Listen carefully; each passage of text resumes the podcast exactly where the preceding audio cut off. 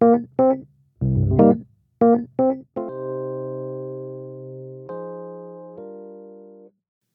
大家好，欢迎回到我们都很笨，我是 Eddie。那我今天第一次找了我朋友一起来，就是这一集不会是只有我一个人在讲。那我找了一个，我觉得他的故事也很棒，很很值得被大家听到的一个朋友，他叫 Jason。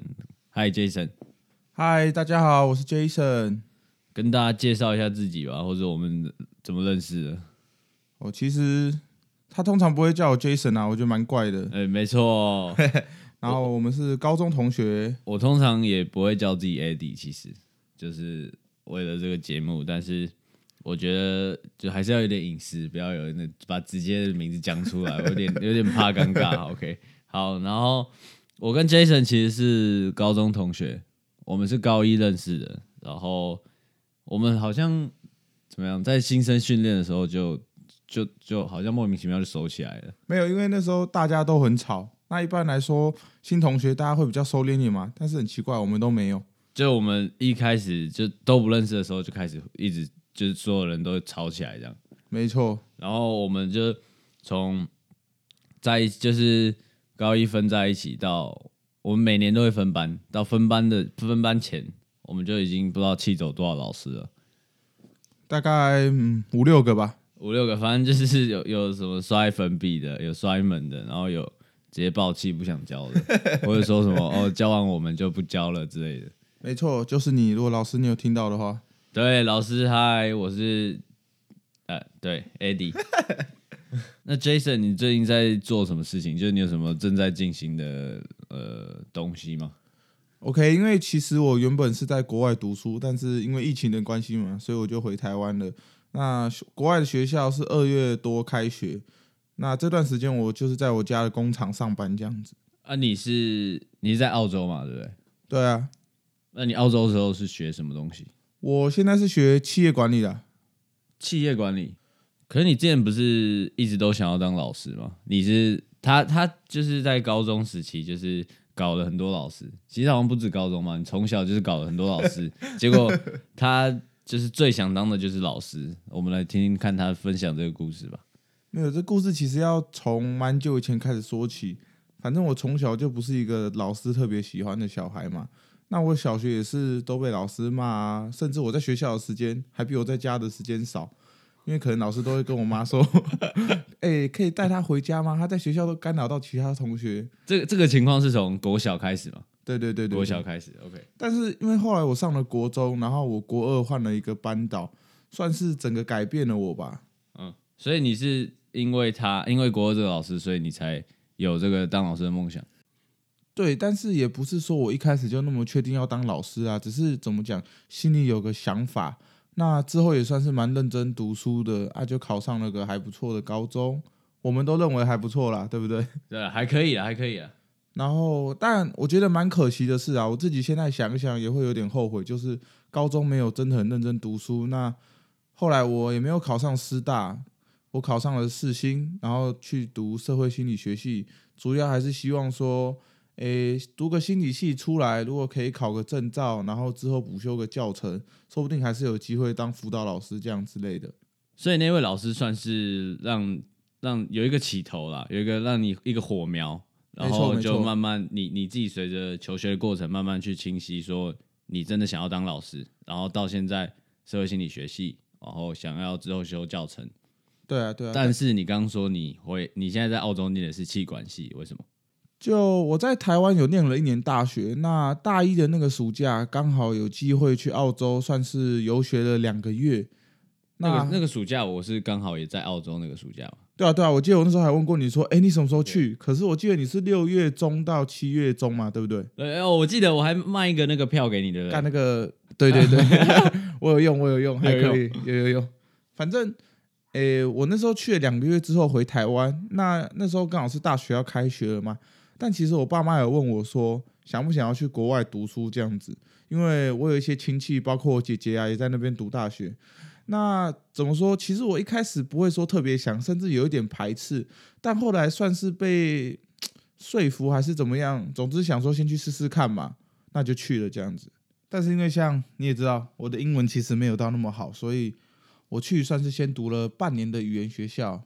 那这段期间，我有透过代办去申请那个科系，那也是申请的是教育系啦。但是后来考完试之后，他算是有一个证照，哎，不能说证照，算是那种就是测验呐，那种能力测验。OK，就很像是台湾的入学的学历测验这样。对对对对对。然后他因为英文一定会有需要一定的标准嘛，没错，我是有算通过那个考试，可是还达不到说那种教育系啊的标准这样子。就是他教育系对语言要求更高。没错，因为在国外他们认为教师是个人才，然后甚至是可以办那个移民的，就是如果你有在那边读完哦，真的假的？教师，对对对，然后你在那边工作之后，你可以用这个身份去申请成有点像技术移民还是哦反正就是你教师这个身份，如果你在那边工作了几年，他是可以以这个身份去申请呃可能移民，然后没是可以成功的。所以相对而言，它的标准就会非常高。哦，OK，懂。但其实我还可以再准备一年左右，为什么是一年呢、因为国外的大学它九月开学，然后也有二月开学。就很像是台湾的重考一年，或是再准备一年的感觉对念。对对对，只是后来因为疫情的关系，所以就回到台湾了。那回台湾之后，你有在，其实你继续准备教师吗？还是你有什么事情？其实我回来之后，一开始是当然有想说继续准备，可是后来发现说，因为是线上授课嘛，可能效果没有那么好，包含我自己有时候会偷懒，那又没有说 像国外偷懒，对对对，就那种可能镜头开着啊，然后跟老师说麦克风坏掉，然后躺在床上睡觉啊，这样子。乱来，所以你就没有在准备这件事情了。对，但是同时我也有在家里的工厂算是帮忙啦，这样子。只是我觉得这段时间对我来说比较重要的事是，我差不多在去年十月、十一月的时候有算是一个机会啦，就是去小学当老师这样子。就你之前跟我讲的，对对对，就是算是他他其实是算是自工吗？还是什么？诶，对，是没有薪水的，可是嗯，怎么讲？那个学校算是比较资源没有那么充足，所以他们没有办法说再额外聘请一个老师，那他们就透过一些关系说，看能不能找到人来帮忙。但也不是说真的老师，就是像就可能是课后辅导的陪读的那个差不多角色这样。那因为主要是英文这方面，他们想要让他们最主要是希望说多念，然后多听，让孩子不要去害怕英文这样子。OK，所以就就找到你这个机会，没错没错，那当所以然所以这个机会其实就是算一部分算满足你当老师的愿望吗，真的真的。所以算是一个实现梦想的小过程嘛。那你想要做这件事情，跟你真正去做它的差距是什么？或是你做完这件事情，它还是你的梦想吗？还是有什么改变？那个时候真的是做了才知道，说跟想的有一点落差啦，包括说管理学生的秩序啊，然后不希望对他们太严厉，但同时又会希望他们是真的有学到东西。我觉得现在有个重点，应该要让大家知道，就是为什么他想要以老师这个角度出发。他背后其实有一个我个人非常尊敬的故事，我们让他自己跟大家分享。就我小学三年级的时候得了一种叫妥瑞氏症的，嗯，我一直不觉得它是一个病啊，因为它其实只是带给我生活上有一些不方便，那包括说会不自主的发出声音啊，然后还有一些动作等等啊，只是因为小时候嘛，那我平常又调皮捣蛋，再加上这个症状的话，很多时候即便我不是故意的，老师也会认为我就是在调皮捣蛋。所以就回应到你国小的时候，其实很讨厌老师，因为有一些状况你没办法控制。对啊，对啊，OK，那又在讲到国二的那个新的班导嘛，我会说他改变了我，是因为自从我有了这个症状以来，其实最让我感觉到压力的是我发出声音或是有动作的时候，旁人的一些目光等等。那包括在上课的时候，假设我发出声音，有的老师可能就会停下来看我一眼，那会让我自己产生更大的压力，觉得说啊，好像打断了大家之类的。但是那个老师他并不会这样子做，他就是忽略，然后像没有事情发生一样。我觉得那个对我来说是一个最舒服的处理方式。还有一件我印象特别深刻的事情是，有一次我打篮球，然后跟我朋友撞到，那因为他妈妈就是比较，反正他就觉得是我撞了他儿子嘛。那其实我们两个人都有受伤，那这件事情就只是个意外。但他妈妈就是一直要求，然后跟老师说要请我妈妈来学校。我觉得这应该也是一种既定印象吧，因为你一直以来，他可能觉得你都是调皮捣蛋，他就会觉得哦，一定是你的错这样。对啊，那我妈妈后来当然还是来了嘛，然后因为她当下可能情绪比较激动一点，所以就是有哭这样子。后来老师私底下把我找过去，那他跟我说，今天这件事情我知道是意外，那不是你的错，你也会觉得很委屈。然后你妈妈来，那她也哭了，你一定也不希望看到这样子。可是会变成这样子，他跟我说，一方面是对方妈妈可能比较机车一点，但是因为你平常给人的感觉就是这样子调皮捣蛋，那如果说要避免这种事情发生的话，我自己必须要去做一些改变。而且老师讲到这边，他自己也哭了。所以这位老师其实不但可以同理你的感受，你刚刚说上课的时候的处理方式，他也可以用你可以接受的方式去帮助你，让你越变越好。这些经历跟你这个身份，我指的这个身份是可能你有可能小时候有些状况，让你更知道他们那些比较容易被忽略孩子的感受，所以你想要用老师的角度出发去帮助他们，这样吗？没错，没错。好了好了，我觉得我们太严肃了，我们回到刚刚你说当志工有没有遇到那些小孩，就是像你小时候的样子，很欠揍的时候？诶，我可以说怎么讲，小男生都很欠揍，然后。因为有一个他比较特别，是之前那边的辅导主任有跟我提到过，就是他是有过动症的。那我上那个课嘛，因为他们看我其实就像大哥哥一样。那那个过动症的小孩呢，他就是会一直跑来跑去嘛。那如果说在传统的教室里面，一定是不可能让他这样子。但是因为我也了解，所以就想说没关系，就让他这样子跑。就是你更有同理心，因为你可能。以前是同样被这样对待的孩子，对，没错。可是这边有一个点，就是说，后来我发现，你知道，其实五年级的小孩他们都很聪明，他们知道说这个老师可不可以这样子做啊？那个老师是比较凶，所以变成说我一开始让他这样子之后，后面想要叫他安静的坐下或怎么样的时候，他其实就不怎么听我的话了。我觉得关于这方面，就是就是你要做出一个可能找到一个平衡点，就是你可以管他，但是。他也可以做自己的，对对对对对，所以这点我是觉得是我做不好的地方了。所以照你这样讲，其实老师挑学生闹好像是一种本能的。我觉得一定是，因为因为我们高中好像也是这样，因为有些老师就是我们知道一闹，我们自己会出事，我们自己就安分一点。对，但是有的老师就是你看他越生气，你就越开心。这个这是不良的示范，所以大家不要学。只不过，但是这就是我们的回忆了。怎么讲？总结我这半年来算是当老师的经验之后，会认为说其实有很多现实方面需要考量，所以我回澳洲之后应该也不会选择跟教育相关的科系。但是因为我出发点还是想要帮助这些小孩嘛，所以可能就会用其他不同的方式。所以这个经验让你知道说，呃，你梦想跟现实的差距，然后。也让你自己聚焦出一个重点，就是其实你的出发点一直都是帮助这些孩子，或是帮助一样像你容易被忽略的孩子。所以老师的话，你就是暂时先放旁边。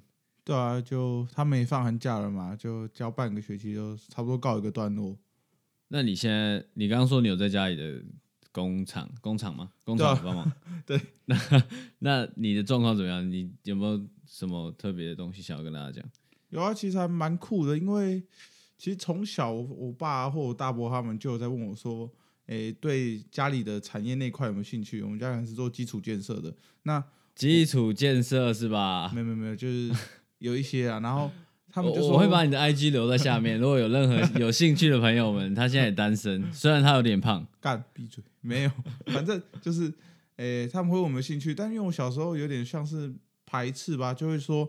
哎，我不要，我之后想要做别的。像以前就说，哎，我要当老师啊。可是我爸就会说，他会认真的跟我说，分析一些现实面问题，包括说，老师虽然是一个相对比较稳定的工作，但是如果你想要有更高的生活品质，或是做更多的突破，那这份工作是比较难给你的。他也说到，在家里工作的话，可能发展性会比较好一点。哦天哪，我也好想有这种烦恼。没有没有，其实我一开始去的时候压力还蛮大的。为什么？为什么压力会很大？因为通常会有两种人啊，就是可能自己家里公司去工作的话，第一个就是像你讲的压力很大，嗯，第二个就是我就是老大，我就想做什么就做什么，我就摆烂这样。那你为什么是第一种？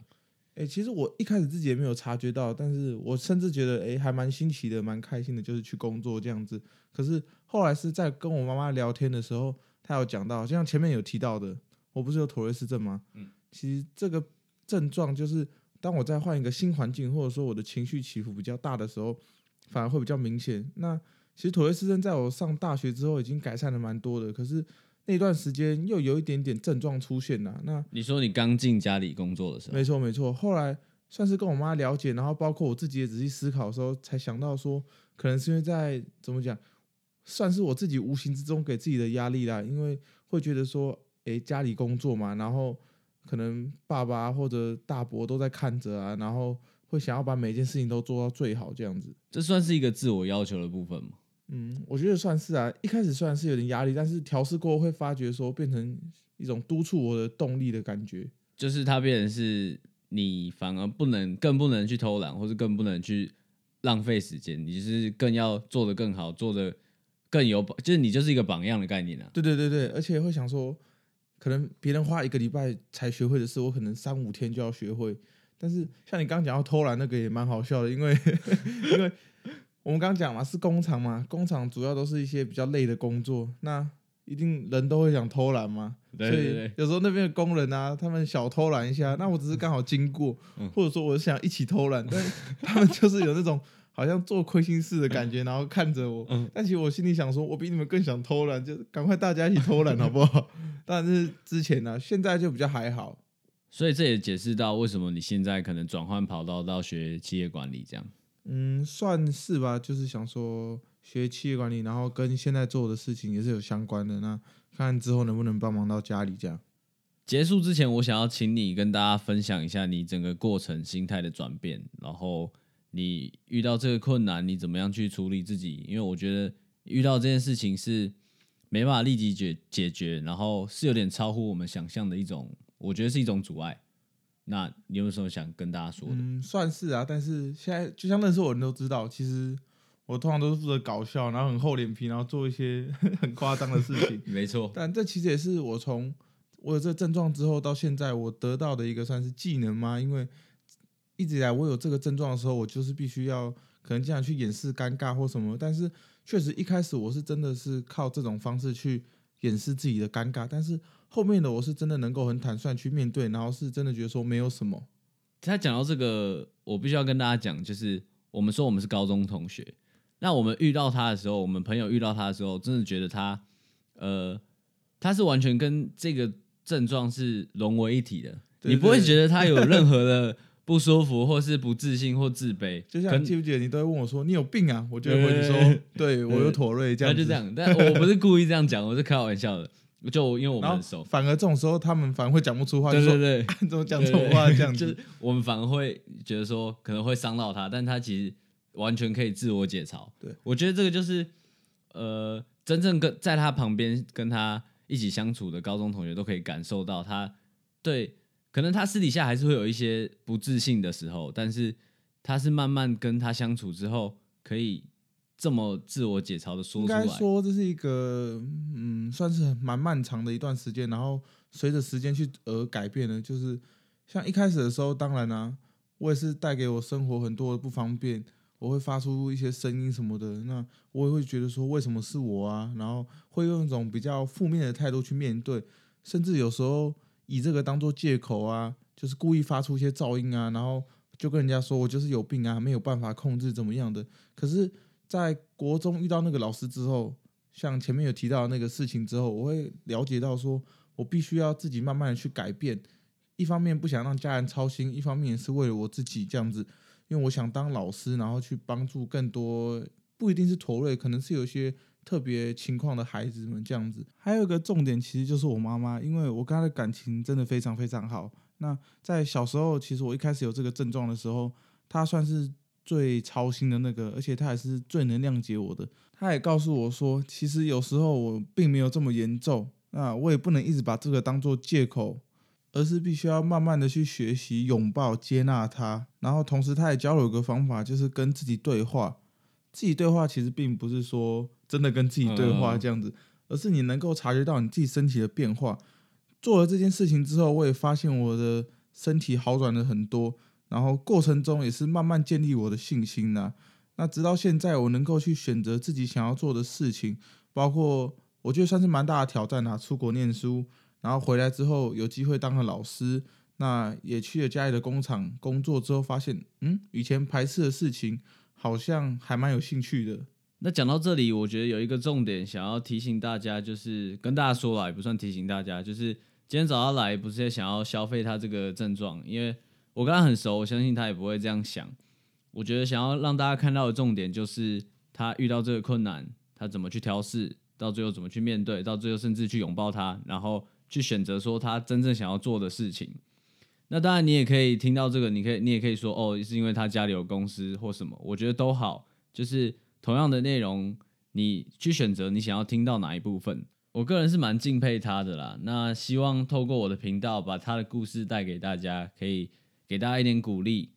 我们不一定要把它当成是一个疾病或是一个症状，我们就把它当成他在面对一个很大的困境，那他怎么样去面对自己，怎么样去相信自己可以做到或找到他想要走的路。没有啦，不敢说我的故事能够激励到大家，但是想跟大家说的是，可以乐观的去面对每一件事情。没错，乐观的去面对每一件事情。然后接下来是我的交友条件，就是你又要再讲一次，没错没错，就是孝顺跟善良是最重要的但是不用太漂亮，然后当然不能胖到太夸张嘛。那你要不要讲一下你自己的身高体重？身高一百七十三，是有体重刚量是一百零七点六，对吧？没错，但是我我会我会努力减肥的，好然后这也是乐观的面对。对，他的 IG 我会放在底下资讯栏里面，如果有想要跟他聊天或者想要有什么想法，想要让他知道的，可以直接密他，可以直接私讯你吧，可以啊，要收钱哦。不要乱讲话。好了，可以直接直接私讯他。那如果你觉得这集内容有帮助到你的话，请记得帮我订阅分享。有任何问题或你想要听的内容，可以欢迎留言给我。我是 Eddie，我是 Jason，我们下次见，拜拜，拜拜。拜拜拜。